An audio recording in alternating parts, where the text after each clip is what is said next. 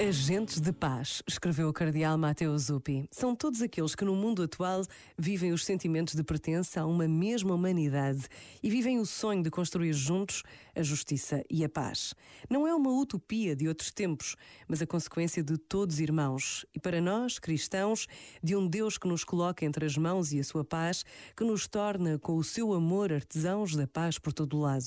O discípulo de Jesus não tem inimigos e precisamente por isso é agente da paz com a força mais fraca de todas, que é a oração. Totalmente desarmada, mas resistência ao mal e o que nos dá força para lhe resistir. Pôr-se de joelhos e pedir paz também para os inimigos. Agentes da paz também apenas com a sua vida, com as suas palavras, porque assim desarma os planos do inimigo, aponta a via do respeito e da justiça. Nunca desprezemos o humilde gesto de paz. Este momento está disponível em podcast no site e na app da RGF.